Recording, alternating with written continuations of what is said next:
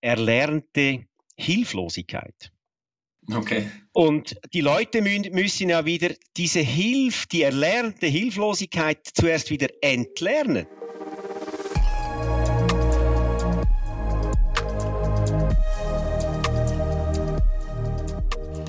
Lieber Herr Professor Rösli, einen wunderschönen guten Tag. Es ist mir eine Freude, Sie bei unserem aktuellen Leader Talk begrüßen zu dürfen. Guten Tag, Herr Michalov. Ich freue mich sehr auf unser Gespräch.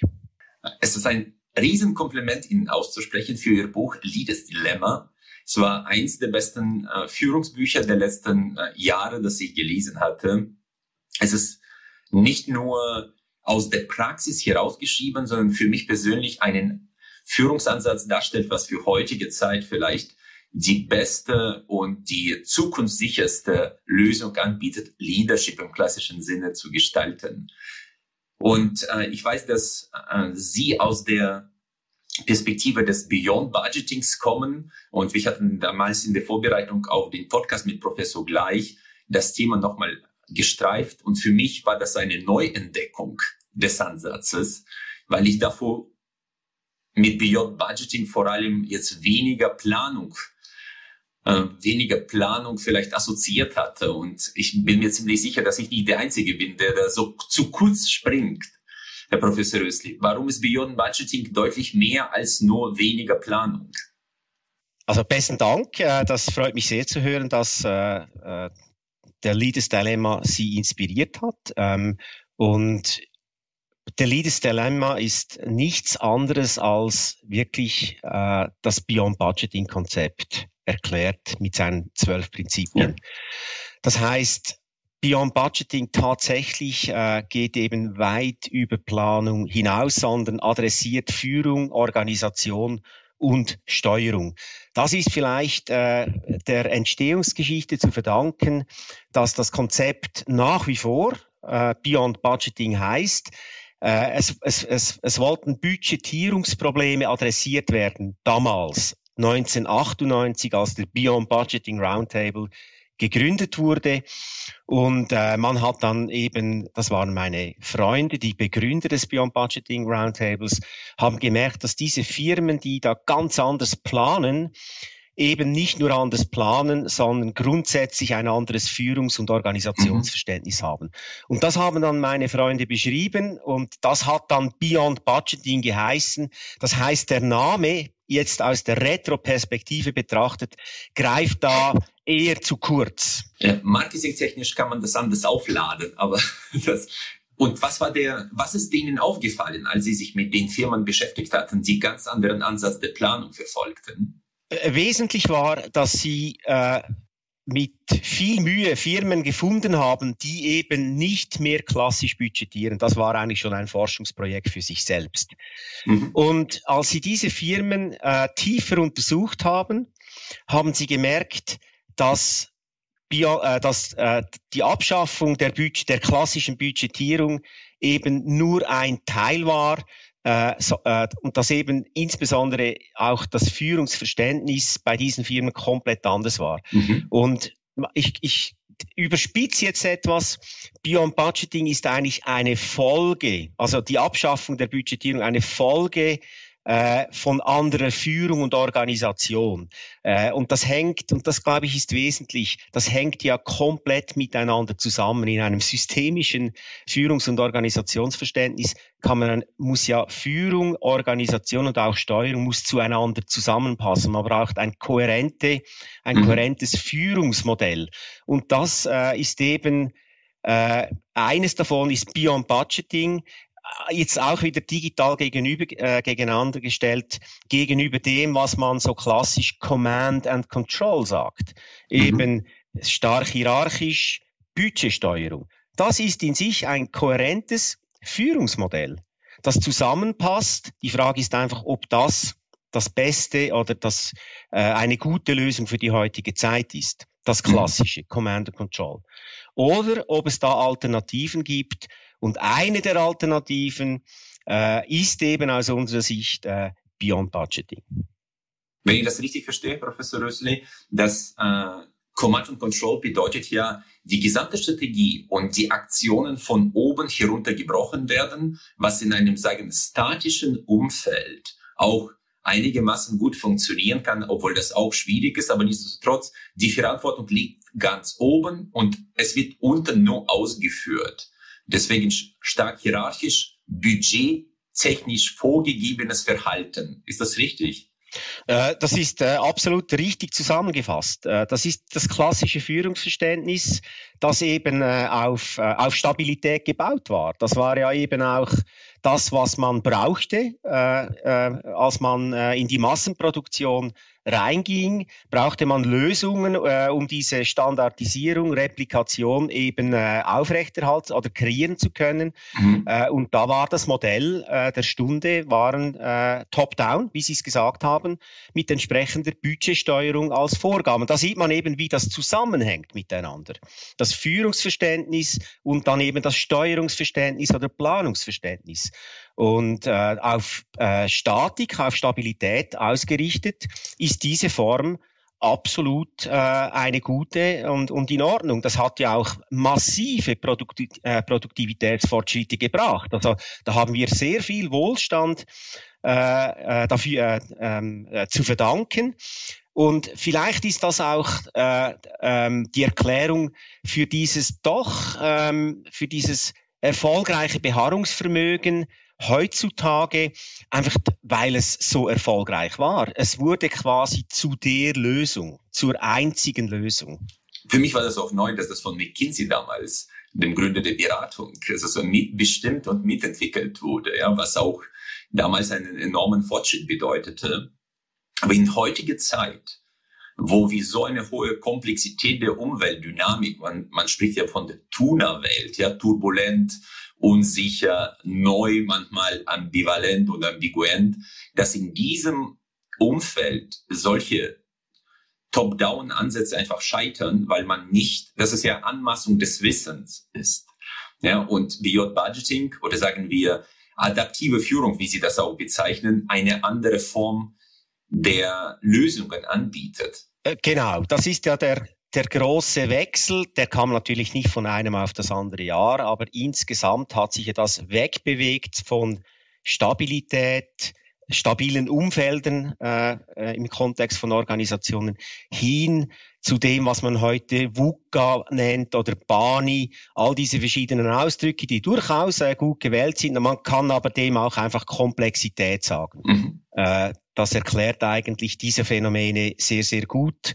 Äh, alles ist im Fluss, Unberechenbarkeit, Ungewissheit. Ich meine, ähm, äh, wir haben das in den letzten Jahren in extremem Ausmaße erlebt, oder? Diese Ungewissheit, das ist ein Phänomen der heutigen extrem vernetzten Zeit.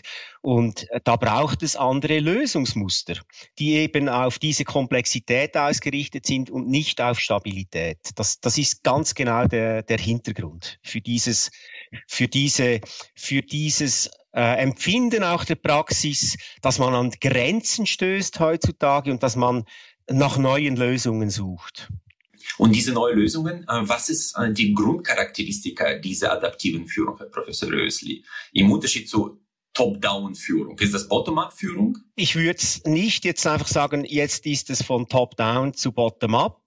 Ähm, sondern ich meine, ein großer Ansatz, äh, der heute sehr, sehr stark diskutiert wird oder, oder, oder Ansätze, die diskutiert werden, sind sogenannte agile Methoden, agile Ansätze ähm, die ich sehr, sehr wichtig finde, dass man äh, das aufnimmt und viele Organisationen gehen auch in diese Richtung.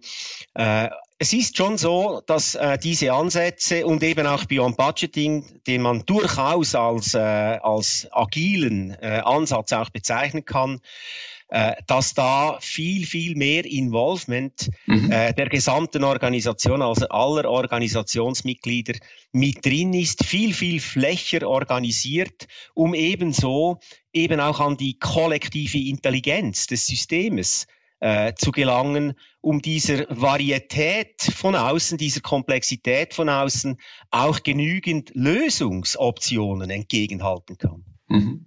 Ja, eindeutig. Und Sie unterscheiden ja, glaube ich, zwischen Führungsprinzipien und Performance-Management-Prinzipien. Das sind so zwei Dimensionen, eine Medaille, vermute ich, ja, bei Ihnen. Äh, absolut. Das ist einfach eine banale und, äh, Unterscheidung äh, unseres Konzeptes in zwei Dimensionen. Mhm. Äh, äh, Führung und Organisationsdimension, äh, da sind sechs Prinzipien, die dahinter stecken, aber im Wesentlichen geht es da eben um ein, um ein Empowerment, oder? Von äh, sehr, sehr hierarchischen Strukturen zu viel, viel netzwerkartigen, teamorientierten und flacheren Strukturen.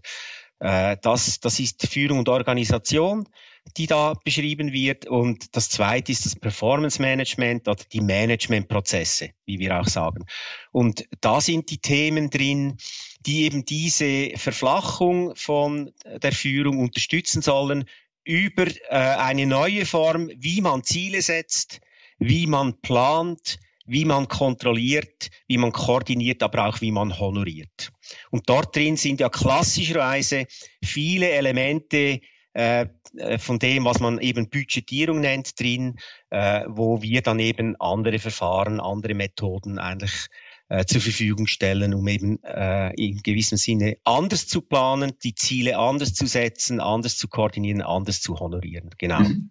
Und äh, im Zentrum zum Beispiel der Führungs- und Organisationsprinzipien steht die Selbstverantwortung und Autonomie der Teams, ja, wo sie versuchen, die Verantwortung möglichst am Ort des Geschehens zu erzeugen und zu belassen. Und in diesem Rahmen, dass die Leute einfach viel adaptiver sind in diesem komplexen, dynamischen Umfeld. Wie gestaltet man das, Herr Professor Rösli? Warum ist das noch so wenig verbreitet? Oder Vielleicht ist es verbreitet, aber fühlt sich nicht so an. Also die gute Nachricht ist, es wird immer verbreiteter.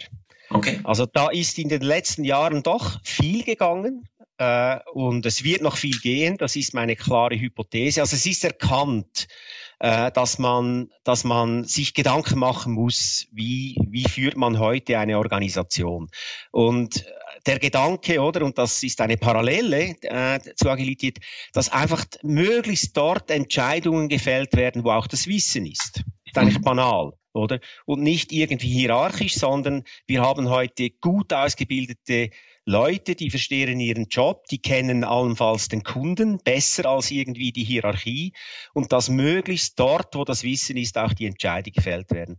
Damit eben schneller entschieden werden kann und dass die Entscheidqualität auch höher ist, weil man eben äh, das, das Wissen hat, mhm. äh, das man braucht, um die, äh, um die Entscheide zu fällen.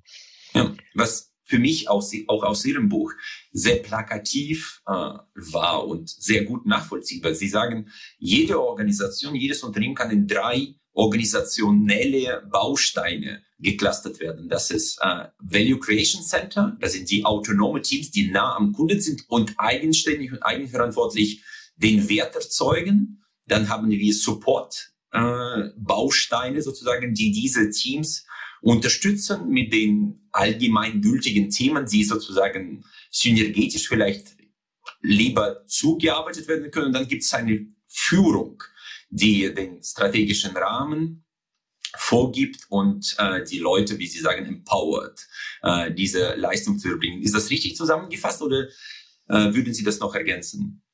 Nee, das ist, das ist richtig zusammengefasst äh, im Sinne derjenigen, die wirklich äh, gegenüber dem Kunden den Wert schöpfen, äh, dass die äh, eben eine möglichst hohe Autonomie haben und äh, man braucht Support, beispielsweise IT etc., Einkauf etc., äh, dass natürlich diese Funktionen nach wie vor sehr, sehr wichtig sind.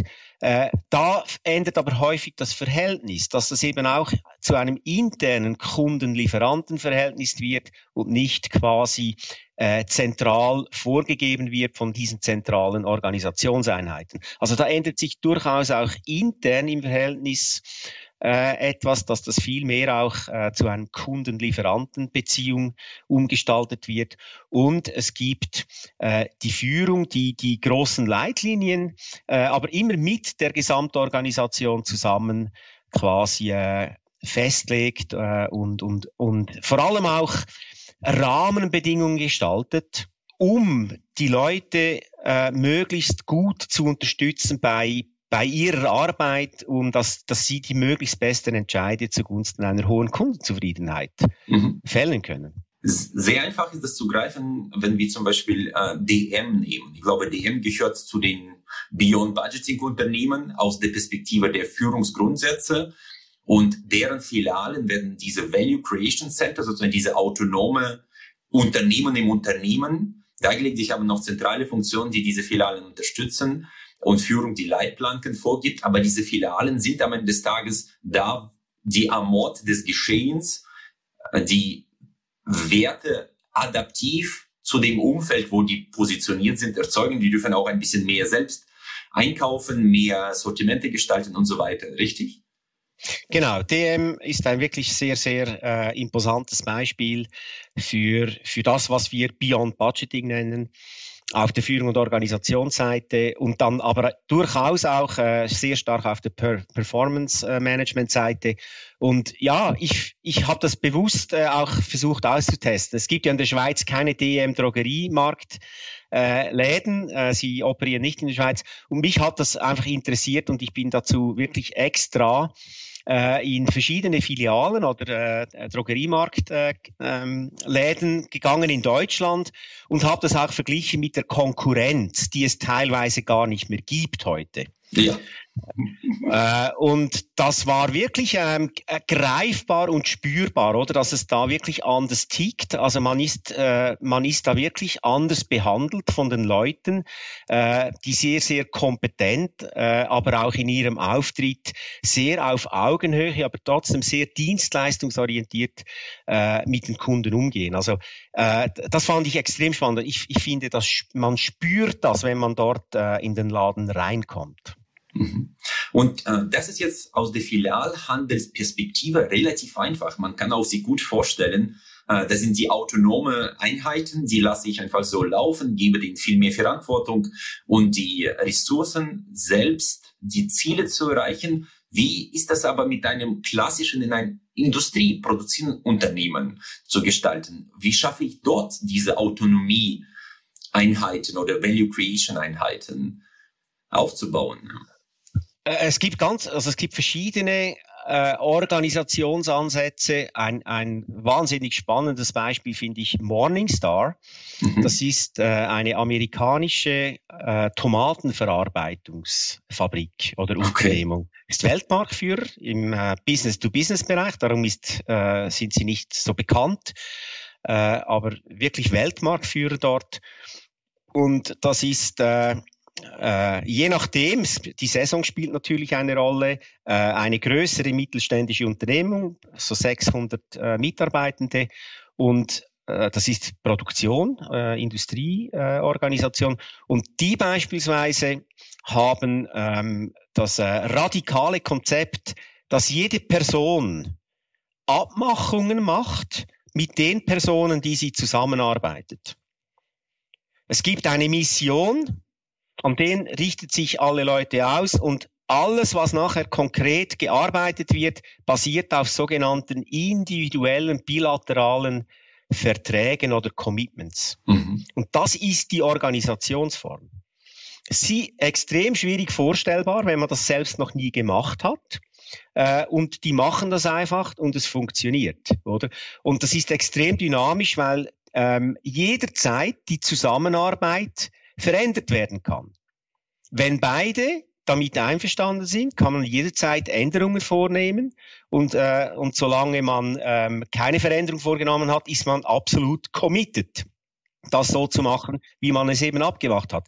Sie stellen das sogar so dar. Sie haben äh, ein, ein, ein, ein Softwareinstrument, das Sie unterstützt, wo man jederzeit alle diese bilateralen Verträge auch sieht und das sieht etwas aus wie ein neuronales Netzwerk. Und das ist auch irgendwo ständig im Fluss. Also wirklich enorme Dezentralisierung in einem Industrie, äh, in einem Industrieunternehmen. Okay. Okay, und äh, ich meine, die Gefahr, jede Vereinbarung, dass sie zu statisch wird. Ich meine, woran stresst man äh, die Vereinbarung selbst? Ist das der Kunde? Ist das der Mitarbeiter selbst? Wie kann man das sich vorstellen? Ja? Eben, das ist schwierig vorstellbar, wenn man das noch selbst noch nie erlebt hat, oder? Äh, wenn ich ähm, äh, wenn ich noch nie im Wasser war, weiß ich auch nicht wie und noch nie geschwommen bin, kann ich kann mir äh, jemand auch erklären, wie Schwimmen geht. Ich kriege dann rational eine Vorstellung, aber ich habe trotzdem noch keine Ahnung, oder äh, wie sich das, das wirklich anfühlt. Auf jeden Fall, ja, äh, das sind, das sind Leute, die, die verstehen ihr Geschäft, die sind sehr, sehr nah am Kunden, eben, weil die Entscheidungen äh, möglichst an der Kundenfront gemacht werden können, wo das, wo das Wissen eben ist. Und von daher wird das eben äh, sehr, sehr dezentral aufgenommen. Äh, und jeder und jede kann das eben, wenn, wenn da äh, eine, eine Wahrnehmung ist, dass was geändert werden muss, kann das machen. Es ist sogar auch äh, die Erwartung da, oder, dass man diese Verantwortung äh, übernimmt. Und das muss man dann eben nicht immer über eine Gesamtorganisation, über Top-Down-Eingriffe machen, sondern kann das wirklich sehr, sehr lokal fein, mhm. oder? Äh, aber dafür auch jederzeit. Also es ist eben äh, und die, die kollektive Intelligenz, oder? Dass eben das Wissen vor Ort jederzeit irgend sofort berücksichtigt werden kann, äh, äh, ist ein sehr, sehr schönes Beispiel, wie das funktioniert. Professor Rösli, Sie haben ja eingangs erwähnt, um so ein neuronales Netzwerk zu organisieren, brauche ich ein, was, einen gemeinsamen Nenner, sei das Mission, was Sie erwähnt hatten, oder gemeinsame Werte. So die Werteerzeugung ist, glaube ich, die schwierigste Herausforderung für jede Organisation, weil die Werte immer da sind. Die Werte zu verändern und die zu verankern oder vielleicht zu verinnerlichen. Das ist, glaube ich, die Herausforderung, weil es reicht ja nicht aus, diese Werte an der Wand hängen zu sehen, weil das keine echte, keine echten Werte sind. Wie, wie organisiert man dann dieses Werteverständnis und überhaupt kann man die Werte organisieren? Ich glaube nicht, dass man Werte organisieren kann. Ähm, das das äh, tönt mir zu fest nach äh, Machbarkeit. Aber man, man kann Werte kultivieren. Äh, schlussendlich sind so, wenn, wenn, man, wenn man ändert, oder, ähm, von einem klassischen Führungs- und Organisationsverständnis zu einem andersartigen, beispielsweise Beyond Budgeting, dann ist das per se immer eine Kulturreise oder? Mhm. Weil es, es stehen ja andere Werte wirklich zur Disposition. Oder klassisches Führungsverständnis hat ein anderes Menschenbild als grundlegender Wert als beispielsweise Beyond Budgeting. Das heißt, das kann man sicher nicht einfach anordnen, sondern das muss man entwickeln, das muss man kultivieren. Das geht sicher nicht äh, von heute auf morgen. Was ich sehe, ist, sind natürlich einige Firmen, die sind schon immer so aufgestellt. Also die haben Gründer getrieben, haben sich so aufgestellt. Und es gibt Organisationen, die kommen irgendwann mal zum Schluss, ich möchte äh, wechseln und dann ist das ähm, eine Kulturveränderung. Das ist ein riesiges Thema auch heutzutage. Viele Organisationen äh, möchten kulturellen Wandel eben mehr Richtung Agilität betreiben. Und das ist eine Entwicklung, äh, also ich würde davor warnen, das irgendwie einfach äh, aufzuschreiben, jetzt haben wir diese Werte und, und dann haben wir es, das wird scheitern, das ist völlig klar. Äh, aber wenn man die Leute mitnimmt und eben eine solche Veränderung, also jetzt sind wir eigentlich mehr beim Thema Transformation, oder? Mhm. Dann kann man wohl so eine Transformation nicht eben klassisch Command and Control mäßig betreiben hin Richtung Agilität oder Richtung Beyond Budgeting. Äh, das wäre ja ein Widerspruch in sich, oder? Sondern man muss auch die Veränderung mit den Leuten, mit dem System machen. Und das braucht Raum, das braucht Zeit, das braucht Glaubwürdigkeit. Ähm, aber was wir sehen ist, dass, ähm, dass die Leute also es wird sicher nicht so sein, dass Hurra-Geschrei ausbricht, wenn man so eine große Veränderung vornimmt, aber dass die Leute da durchaus, wenn sie mitgestalten können, äh, äh, mit, mit, mit wenigen Ausnahmen äh, da durchaus bereit sind und das, ähm, das, das sogar möchten und wollen. Mhm. Äh, und diese mehr, das geht ja schlussendlich um mehr Gestaltungsfreiraum. Und viele Leute ähm, möchten das sogar und, und sind dabei. Äh, wir erleben Transformationen häufig so, dass es natürlich nie alle sind. Nie, sind nie 100% alle einverstanden. Ähm, da muss man fairerweise sagen, da macht es wahrscheinlich Sinn, wenn man sich überlegt, ob man den Weg äh, weiter beschreitet. Das gibt es aber auch in klassischen Organisationen, dass man sich nicht mehr einig ist über den Weg. Äh, und da muss man sich irgendwann überlegen, macht das Sinn, wenn man, wenn man zusammenbleibt, oder? Ich glaube, das, das ist kein Unterschied. Aber einfach nochmal, äh, um zu den Werten zu gelangen, äh, das muss wirklich kultiviert, das muss entwickelt werden. Das ist eine Kulturreise, außer man war schon immer so aufgestellt. Und ganz, ganz entscheidend sind natürlich da die Personalentscheide. Mhm. Äh, wer, wer, also da, gerade diese Unternehmen sind sehr, sehr äh, vorsichtig und ähm, investieren enorm viel äh, in ihre Personalentscheide, äh, so dass das wirklich äh, schlussendlich passt. Nicht im Sinne von, von ähm, gleichgeschaltet oder so, aber dass, dass das Mindset eben zusammenpasst, äh, dass man auf diese Art und Weise miteinander zusammenarbeiten will. Also das ist ein ganz, ganz entscheidender Faktor, die Personalwahl. Ja, die Passung sozusagen zu der Organisation der Zukunft. Und ich glaube auch ein weiterer Aspekt, der erforderlich ist, um so eine Organisationsform nach vorne zu bringen, sehr, sehr viel Vertrauen zuerst zu schenken den Leuten, ja, und die Transparenz herzustellen, weil ansonsten diese Selbstverantwortung und Autonomie gar nicht möglich wäre, ja. Man spricht ja etwas salopp, aber es, es hat schon wirklich was für sich, dass es äh, um Vertrauenskulturen geht, oder? Äh, in der Tendenz sind starke Hierarchien ja eher Misstrauenskulturen ich muss ja die Leute kontrollieren, weil ich ihnen das nicht mhm. alles so zutrauen kann. Das hat ja gar nichts dazu, dass es vielleicht ähm, missbraucht wird, sondern auch von, von, von der Einschätzung der Fähigkeiten, oder? Kann man es ihnen überhaupt zutrauen? Äh, Hinrichtung, ja klar, äh, ich kann ihnen das zutrauen. Die Leute müssen das spüren, dass, dass sie das Vertrauen haben. Äh, absolut. Und Sie sprechen da einen wichtigen Punkt an. Äh, ich habe es nur leicht angetippt. Was wir sehen ist, dass am Anfang ich habe es gesagt, bricht nicht das Hurra-Geschrei aus. Äh, man, da muss man durchaus mit Skepsis, mit Ablehnung rechnen. Das ist eine große Veränderung häufig. Und die Leute sind ja anders sozialisiert häufig.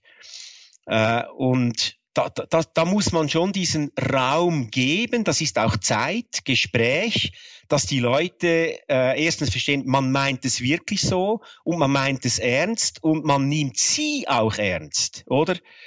Ähm, weil sonst ähm, kann man da am Anfang, wenn man da zu, zu, ähm, zu aggressiv äh, reingeht, äh, kann man die Leute tatsächlich blockieren und sie kommen nicht aus der Blockade raus. Äh, es gibt ein ganz äh, interessantes Wort für, für dieses Phänomen, dass die Leute nicht unbedingt von Anfang an äh, nur mit Hurrageschrei dabei sind, sondern eher abwarten Skepsis. Äh, das ist erlernte Hilflosigkeit. Okay. Und die Leute müssen ja wieder diese Hilf, die erlernte Hilflosigkeit zuerst wieder entlernen. Äh, und ich finde, das, das ist, kommt äh, aus der Psychologie. Ich finde, das beschreibt es sehr, sehr gut. Und das braucht Führung. Das braucht Kontakt. Mhm. Nee, super spannend, kann ich sehr, sehr gut nachvollziehen und vorstellen. Äh, wenn man aber jetzt die Verantwortung sozusagen nach unten gibt, was nachvollziehbar ist, wie geht man das mit den Zielen um? Weil die Ziele waren sozusagen in Command and Control Zeit äh, im Prinzip das Führungsinstrument schlechthin. Ja, man hat mit Zielvereinbarungen geführt, daran auch äh, die Entlohnung gekoppelt. Wie funktioniert das in diesen, sagen wir, nicht mehr neu, aber in der adaptiven Führung? Also man geht viel, viel häufiger äh, auf höhere Ebenen, wo man Ziele setzt. Also ähm, beispielsweise weg von Einzelzielsetzungen vielmehr zu teamorientierten Zielsetzungen. Mhm. Das finde ich ganz, ganz wesentlich, ähm, dass man höher aggregiert, äh, dass man auch nicht so förmlich, das ist vielleicht ein, ein wesentliches äh, Kriterium, einmal im Jahr macht man äh, ein Ziel ab und nach einem Jahr kontrolliert man, ob dieses Ziel erreicht ist oder nicht und macht dann eine Bewertung und dann macht man das Ziel für das neue Jahr. Diese Statik, oder? Äh, ähm, die wird aufgebrochen. Äh, es, es, werden nach wie vor ähm, durchaus Ziele äh, abgemacht miteinander, äh, abgeleitet von der, von der Mission beispielsweise. Und aber auf höherer Ebene und man bleibt eigentlich im ständigen Kontakt. Und bei dieser schnelllebigen äh, Zeit können sich natürlich sehr schnell auch Ziele, die durchaus Sinn gemacht haben, wieder verändern. Und die passt man dann eigentlich kontinuierlich eher informell an. Mhm.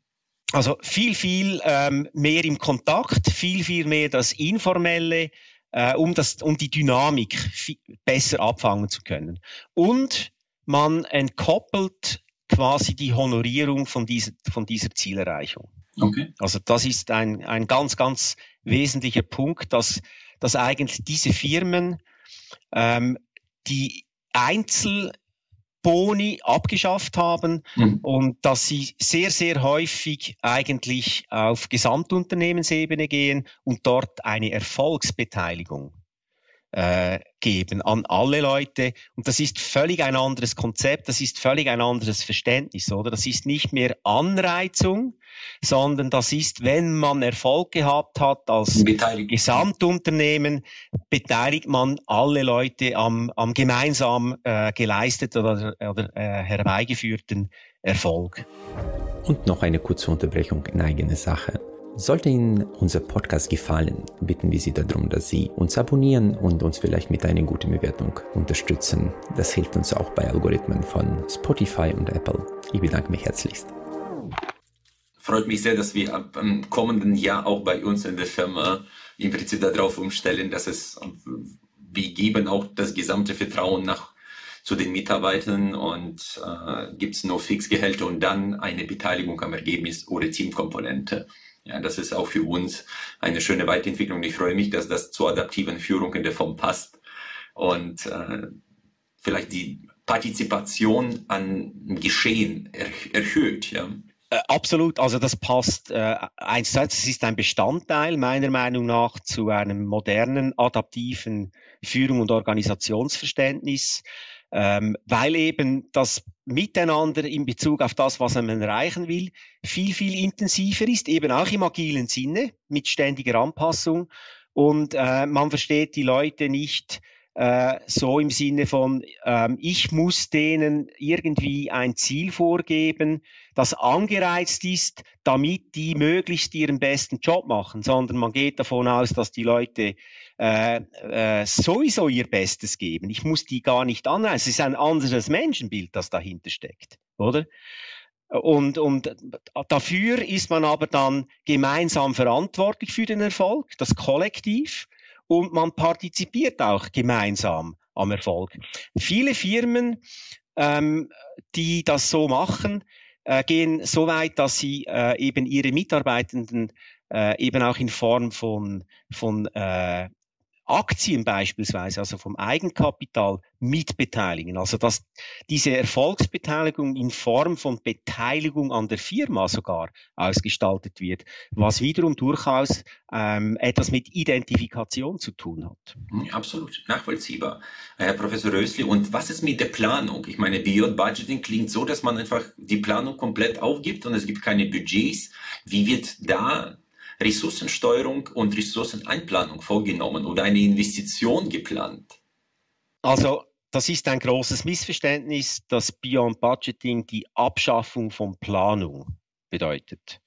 Ich weiß nicht, warum das so ist, aber das ist etwas, das sofort irgendwie intuitiv im Raum ist. Vielleicht hat das mit dem Namen zu tun. Beyond Budgeting, jenseits der Budgetierung. Aber äh, Budgetieren ist ja nur eine Form von Planung, oder? Äh, und äh, was wir empfehlen, ist eben eine andere Form. Nicht die Abschaffung, also nicht das Was, sondern das Wie soll geändert werden. Wie, dass man plant. Und Unsere Empfehlung ist, dass man das ähm, rollierend macht. Eben nicht so statisch auf ein Jahr fixiert, eben als Zielsetzung auch, oder? Sondern dass man das sogar in einer höheren Frequenz macht, weil die, die, die Dynamik außen so hoch ist, dass man eben sogar dynamischer auch planen muss, also die Frequenz sogar erhöht. Mhm. Beispielsweise, das kommt aber dann auf die Branche drauf an, beispielsweise jedes Quartal immer auf die nächsten fünf Quartale plant. Mhm. Und nicht eben einmal im Jahr und äh, macht dann zwölfmal im Jahr ähm, ähm, Budget-Ist-Vergleiche und äh, im Dezember hat man dann genau noch äh, ein Monat vor sich, oder? Äh, als wie am 1. Januar die, Wel die Welt neu beginnt. Das ist nicht so bei der rollierenden Planung, wo man immer etwa den gleich langen Scheinwerfer, so als Bild, oder? Den gleich langen Scheinwerfer vor sich hat. Mhm. Mhm.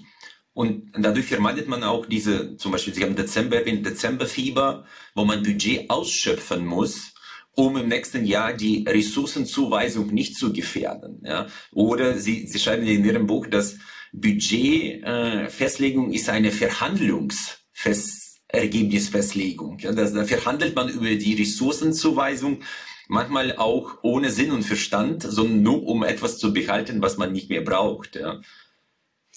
Ja, ich meine, Sie sprechen da wirklich die, die großen Dysfunktionalitäten der klassischen Budgetsteuerung an. Ich meine, Budgetsteuerung hat ja absolut die positive Absicht, ähm, zugunsten der Unternehmung, oder? Äh, gute Steuerungsprozesse, gute Entscheidungsprozesse quasi äh, zu generieren. Und was tatsächlich in der heutigen Zeit geschieht, ist das, was Sie gesagt haben. Oder dass am Ende des Jahres, und da da höre ich wirklich aus der Praxis ähm, äh, in 80, 90 Prozent der Fälle, oder, äh, äh, dass das so gemacht wird, dass man noch Geld ausgibt, beispielsweise, äh, um eben sicherzustellen, dass das nächste Jahr äh, wieder die gleiche Ration gegeben wird. Und äh, das ist doch nicht zugunsten der Unternehmung. Also da ist eine komplette Fehlsteuerung im Gange. Das hat eben mit der gestiegenen Dynamik zu tun. Ähm, und weil eben, und das ist vielleicht ein Punkt, den ich etwas betonen möchte, weil eben Budgets gleichzeitig eine Plan- und eine Zielzahl darstellen. Budgets haben das Wesen, dass sie eine duale Natur haben. Sie sind zugleich Ziel und Plan. Und das ist konzeptionell ein Problem in der heutigen schnelllebigen Zeit. Ziel und Plan normalerweise wird auseinandergehalten. Der Plan ist nicht sein eigenes Ziel. Der Plan ist ein Instrument, um ein Ziel zu erreichen. Mit klassischer Budgetierung und Budgets mache ich daraus dasselbe. Es ist dasselbe, Plan und Ziel. Und das Problem daran ist, dass das bei Stabilität tatsächlich funktioniert. Mhm. Und es war ja auf Stabilität gebaut. Und es, es funktioniert nicht bei Dynamik. Und heute haben wir Dynamik, was eigentlich das Normalere ist. Das heißt, wir ziehen mit der klassischen Budgetsteuerung ein Konzept weiter, das in einer Ausnahmesituation von Stabilität gut funktioniert hat. Und wir haben das reingezogen in die Normalität von Dynamik und Komplexität, wo es nicht funktioniert. Äh, und der eigentlich banale Hintergrund ist, dass Budgets, Plan und Ziel gleichzeitig darstellen. Das muss man entkoppeln.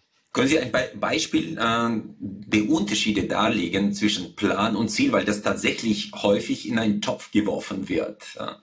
Genau. Ja, ich kann Ihnen da ein Beispiel nennen äh, einer, äh, einer Firma, die wir äh, recht gut kennen, äh, von Svenska Handelsbanken, mhm. die schon sehr, sehr lange mit dem, mit dem Beyond Budgeting Konzept unterwegs ist, also mehr als 50 Jahre. Ähm, und Sie haben beispielsweise Ihre oberste finanzielle Zielsetzung ist, die höhere Eigenkapitalrendite zu erwirtschaften, ähm, Jahr für Jahr für Jahr, also kontinuierlich, als der Durchschnitt Ihrer Konkurrenz. Das ist Ihre oberste finanzielle Zielsetzung. Das heißt, das ist keine Vorgabe 9,8 Eigenkapitalrendite oder 12 oder 13,4 oder was auch immer, was dann zu einem Budget führt, oder? Sondern sie haben das relativ zur Konkurrenz gesetzt. Und das kann man nicht budgetieren. Und darum budgetieren die auch nicht. Darum haben die eine rollierende Planung, wie ich es gesagt habe. Also die wissen immer, wo sie stehen, im Hier und Jetzt und schauen dann wieder fünf Quartale vorwärts für die Koordination ihrer Aktivitäten, für die Liquiditätsplanung etc. Sie machen aber keine Plan-Ist-Vergleiche. Das gibt's nicht, weil die Planzahl eben keine Zielzahl ist. Also sie, sie sparen da noch sehr viel ähm, äh, Aufwand, indem dass diese, diese Reportings in die Vergangenheit äh, gar nicht gemacht werden. Also diese Plan-Ist-Vergleiche, die gibt's nicht. Wenn Sie etwas miteinander vergleichen, wäre es, wenn schon, Ist zu Ist. Also beispielsweise Oktober 2022 gegenüber Oktober, Oktober 2021. Aber Sie, Sie vergleichen nicht zu einer Planzahl, die gar nicht mehr aktuell ist. Okay. Also die betrachten die Entwicklung, aber die Entwicklung zu gestern sozusagen nicht zu einem Soll. So kann man das zusammenfassen. Ja. Absolut richtig, genau. Ja, und da, wo sehr viel Vertrauen gegeben wird, äh, müssen ja auch in gewisser Art und Weise die Kontrollen ermöglicht werden, aber nicht von jetzt äh, ich kontrolliere das, weil ich dir nicht vertraue, sondern einfach nur um, weil Vertrauen findet auch in einem Raum statt. Man darf ja nicht glauben, dass Vertrauen bedingungslos ist. Wie findet man da die richtige Balance oder wie gestalten diese Unternehmen diese Kontrollfunktion? Also es ist nicht äh, irgendwie blindes Vertrauen im Sinne von ich kann machen, was ich will und es, es hat nie Konsequenzen, überhaupt gar nicht. Also man ist committed zu dieser Firma. Commitment heißt ja auch Selbstverpflichtung, oder? Und das ist ein extrem wichtiger Wert bei diesen Organisationen und man spricht über Resultate. Also das wird durchaus auch im Team miteinander angeschaut. Also häufig, häufig werden sogar Salärerhöhungen werden in Teams besprochen und zwar abhängig untereinander transparent gemacht. Wer hat welchen Beitrag geleistet? Also das ist eine enorme Transparenz und eine enorme Feedback-Kultur, oder? Und dass dann aufgrund dessen festgelegt wird, wer partizipiert jetzt dieses Jahr wie viel an einer möglichen äh, Salärerhöhung. Also es ist enorm viel Transparenz da in diesen Systemen. Das braucht es, wenn, wenn man dezentraler steuern will, mehr selbst organisierte steuern will, ist eine Grundbedingung ähm, hohe Transparenz. Viele, also gute Informationen zur Verfügung stellen, damit die Leute eben selber entscheiden können. Aber diese Transparenz ist ja dann gegeben. Man hat Zugriff darauf das, äh, und, und das wird miteinander besprochen. Also von daher ähm, ist es nicht so, dass es keine Kontrolle, kein System kann, kann äh, ohne Kontrolle auskommen. Aber es ist vielmehr eben Selbstkontrolle, oder? Und es ist ähm, Austausch miteinander über Transparenz. Ähm, Herr Professor Rösli, wenn man jetzt die dezentrale Steuerung so hoch an, aufhängt, was auch nachvollziehbar ist, wie geht man dann mit der übergreifenden Strategie um? Wie entsteht dann eine Strategie oder der, wie gestaltet man den Strategieprozess erfolgreich in so einem Netzwerkumfeld? Strategien werden durchaus auch hier von, ähm, von den Leuten äh, an der Unternehmensspitze, die Gesamtverantwortung über das Unternehmen haben, sehr, sehr stark geprägt. Was der Unterschied ist, den ich häufig äh, feststelle und sehe auch in Gesprächen, ist, äh, dass das Involvement, äh, des Gesamtsystems häufig ähm, viel, viel intensiver ist. Also ähm, man, man, die Prozesse sind anders gelagert, so dass das Wissen der Gesamtorganisation oder eben diese kollektive Intelligenz viel, viel besser aufgegriffen wird. Und gerade mit den heutigen ähm, Informationsmitteln äh, kann man auch viel, viel schneller systematischer einen, einen absolut repräsentativen Querschnitt von Or der Gesamtorganisation mit einbinden in die Strategieentwicklung, in die Meinungsbildung etc. Aber es ist jetzt nicht so, dass Strategieprozesse quasi demokratisch entschieden werden müssen, damit das, äh, damit das quasi als Beyond Budgeting Firma gelten würde. Aber das Einbinden der, der Intelligenz äh, der Leute, das ist sehr, sehr ausgeprägt. Und ein weiterer Unterschied ist, ähm, dass häufig äh, mit Groß Großgruppentechnologie, also mit Großgruppenveranstaltungen gearbeitet wird. Also teilweise bis äh, mehrere tausend Leute beispielsweise, die zwei Tage zusammenkommen. Also je nachdem die Gesamtunternehmung äh, wirklich alle, die teilnehmen können, kommen und da über strukturierte Vorgehensweisen wirklich ähm, an der Strategie beispielsweise gearbeitet wird und so wirklich eben das, das Gesamtwissen ähm, nicht nur angezapft, sondern involviert wird in die Strategie. Mhm.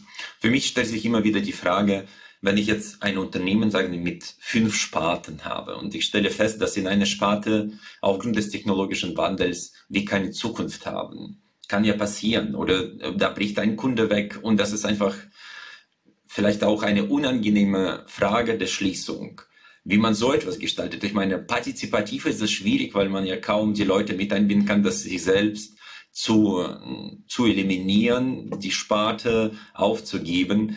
Irgendwann muss so eine unangenehme Entscheidung vielleicht auch woanders getroffen werden. Ja, ja kann ich jetzt ehrlich gesagt äh, auf nicht so gerade auf ein Beispiel münzen, das mir bekannt wäre. Äh, aber ich schließe das überhaupt nicht aus und ich glaube, wenn, wenn solche äh, ähm, äh, Sachen passieren, dann braucht es irgendwann äh, durchaus Entscheide. Also ich, es ist mir sehr wichtig zu betonen, oder? Ähm, Beyond Budgeting und auch andere agile Ansätze, das ist ja nicht die Abschaffung von Führung äh, und auch nicht unbedingt die Abschaffung von Gesamtverantwortung, die äh, für eine Organisation, äh, die nicht bei äh, bei wenigen Leuten ist, oder umgekehrt gesagt, es ist nicht so, dass bei diesen Firmen die Gesamtverantwortung äh, immer bei allen ähm, äh, Organisationsmitgliedern äh, liegt. Das ist nicht der Fall, oder? Mhm. Äh, das wäre zu einfach. Absolut. Viel komplexer. Und äh, ich, es ist keine Firma davon gefeit, schwierige, harte Entscheidungen zu fällen. Die Chance besteht aber, äh, dass es doch proaktiver ist, weil es eben adaptiver ist, ist es auch proaktiver, dass man weniger schnell oder vielleicht gar nicht in solche Situationen kommt. Oder? Äh, das würde ich aus einer systemischen Sicht dazu sagen, oder? Dass die Chance doch kleiner ist, dass es in solche Situationen kommt, weil man früher reagiert, bevor es soweit ist, dass man äh, eine Division äh, quasi ähm, auflösen muss, liquidieren muss, etc. Aber, aber davon komplett gefeit ist man sicher nicht, weil weil es also, äh, in jeder Organisation kann etwas passieren, äh, wenn sie noch so gut aufgestellt ist, absolut. Ja, mir ist es jetzt äh, dieser sehr berühmte Fall Kodak eingefallen wo die die Digitalfotografie äh, als Pioniere entwickelt hat und dann im Safe eingeschlossen hatten, weil das hätte das Kerngeschäft äh, kannibalisiert. Da stelle ich mir die Frage, ob das mit einem adaptiven Ansatz der Führung so etwas vermeidbar wäre oder dass auch diese Form der Führung davon nie gefeilt ist, vom fehlenden Mut oder Angst, äh, die Zukunft zu verpassen oder zu gestalten. Schwierige Frage. Ah, ich meine, es kann immer etwas passieren. Ich meine, es kann auch, es kann auch passieren, dass eine Firma, die sehr lange ganz gut gearbeitet hat, plötzlich Fehler zu machen beginnt. Also ich, ich, ich bin kein Wahrsager, oder? Ich weiß, ich kann nicht garantieren, dass eine Firma, die ich als über lange Zeit als sehr gut geführt erachte, ob die das in 20 Jahren auch noch so macht. Das wissen wir nicht auch Firmen, die da etwas gut machen können in eine falsche Richtung, das wissen wir nicht, oder? Aber von der Systematik her ähm, ist die Chance kleiner, auch auf diesen Kodak-Fall gesprochen, dass so etwas passiert. Das würde ich ganz klar sagen. Oder gerade das Kannibalisierungsthema. das ist ein offen angesprochenes Thema. Also viele dieser Organisationen haben Mechanismen, dass man sogar bewusst Kannibalisierung zulässt. Oder? Mhm. Weil das einfach, ähm, weil das eine positive Irritation, eine positive Störung des Systems ist, damit es viabel, damit es eben äh, entwicklungsfähig bleibt, oder? Also das sind systemische Mechanismen, äh, die eben ja, systematisch eingebaut sind, die schon helfen, dass per se die Wahrscheinlichkeit etwas tiefer ist. Ja, das ist ja im Prinzip einer der wesentlichen Aufträge der Führung, die, der Störungsauftrag. Ja, sozusagen die Organisation ein bisschen aus der Lethargie der Vergangenheit und des Erfolges äh, herauszubrechen. Ja. Äh, absolut. Also das ja, äh, hat jetzt sehr viel mit systemischem Management zu tun. Ich glaube, das ist, das ist das Wichtige. Es ist ähm, heute äh, die zentrale Aufgabe, oder diese Irritationen äh, auslösen zu können, viel wichtiger als irgendwie äh, über weiß ich welche viele Stufen hinweg äh, Entscheide zu fällen. Das müssen die Leute, oder? Aber für die richtigen Irritationen zu sorgen, damit man eben dranbleiben kann, oder? Damit, äh, damit, äh, damit man in Optionen denken muss, damit man aufmerksam bleibt, das ist ganz, ganz wichtige Aufgabe von Management und Führung. Super, vielen herzlichen Dank, Herr Professor Rösli. Ich habe äh, zum Abschluss des Gespräches immer drei Fragen, äh, die Sie spontan beantworten können. Die erste Frage, gibt es ein Buch, das Sie in Ihrem Leben wirklich geprägt hat oder äh, einen Störungsauftrag hatte in Ihrem Leben, was die Transformation ermöglicht hat? Muss nicht ein Fachbuch sein. Ja. Äh, spontan kommt mir das Buch von Norman Deutsch in den Sinn. Das ist ein Neurobiologe äh, und das Buch äh, sehr eingängig geschrieben, äh, heißt Neustart im Kopf. Und ich glaube, es geht gerade in der Wirtschaft auch um einen Neustart. Und er beschreibt da die, äh, die, neu, die relativ neue Erkenntnis der Hirnforschung, dass wir ein extrem anpassungsfähiges äh, Gehirn oder äh, Nervensystem haben, äh, das zeitlebens eigentlich in der Lage ist, sich zu verändern. Äh, und ich glaube, das ist äh, erstens eine extrem schöne Erkenntnis für uns und es ist auch eine super schöne Übertragung auf das, äh, was ich allen Firmen wünsche, diese ständige Anpassungsfähigkeit. Vielen Dank. Super, klingt gut. Muss ich mir sofort organisieren. Das klingt sehr faszinierend. Äh, die zweite Frage, Professor Rösli, was würden Sie dem 20-jährigen Franz empfehlen mit all den Erkenntnissen äh, Ihres Lebens? Vieles würde ich vielleicht sogar gleich machen, weil es einfach sehr hypothetisch ist. Was ich mir empfehlen würde, vielleicht noch etwas mehr zu beachten, sind Sprachen. Okay. Und ich denke, es ist enorm wertvoll, wenn man sich ähm, interdisziplinär versucht weiterzubilden. Das muss gar nicht unbedingt formale Abschlüsse sein, aber dass man, dass man äh, sich mit Technik, mit Technologie beschäftigt, mit, aber auch mit äh, sozialen Wissenschaften, äh, wenn man in, in, in der Unternehmenswelt einen Beitrag äh, leisten will. Ich finde, das ist ein faszinierendes Gebiet, oder? Unternehmen sind soziotechnische Systeme. Also es kommt eigentlich alles zusammen. Alles kommt äh, in Organisationen drin zusammen, technologische und eben sozio soziologische Phänomene. Und, und das zu gestalten und, äh, und Unternehmen als Organe der Gesellschaft zu verstehen, äh, das finde ich einen noblen Auftrag und das braucht Breite und Tiefe irgendwo. Super, sehr schön. Und die letzte abschließende Frage, was ist der Sinn des Lebens für Sie, Professor Rösli? Der Sinn ist, einen Beitrag zu leisten bei dem, was ich tue, äh, für, die, für die Betroffenen, äh, die da, äh, die, die sich in diesem Berufsfeld eigentlich umgeben. Bei mir sind das Studierende. Ich möchte ihnen etwas weitergeben. Bei mir sind es äh, Unternehmensvertreter, die bei uns äh, in die Weiterbildung kommen beispielsweise. Und ich, ich möchte äh, mit dem, was ich tue, mit dem, was ich erforsche, äh, ihnen äh, Unterstützung geben bei ihrer Rolle in Organisationen drin. Sehr, sehr schön. Vielen, vielen herzlichen Dank, dass Sie auch uns heute so viele Erkenntnisse gegeben haben und hat mir persönlich sehr viel Spaß gemacht. Vielen herzlichen Dank, Herr Professor Ösli. Danke Ihnen für die Einladung, habe ich sehr gerne gemacht.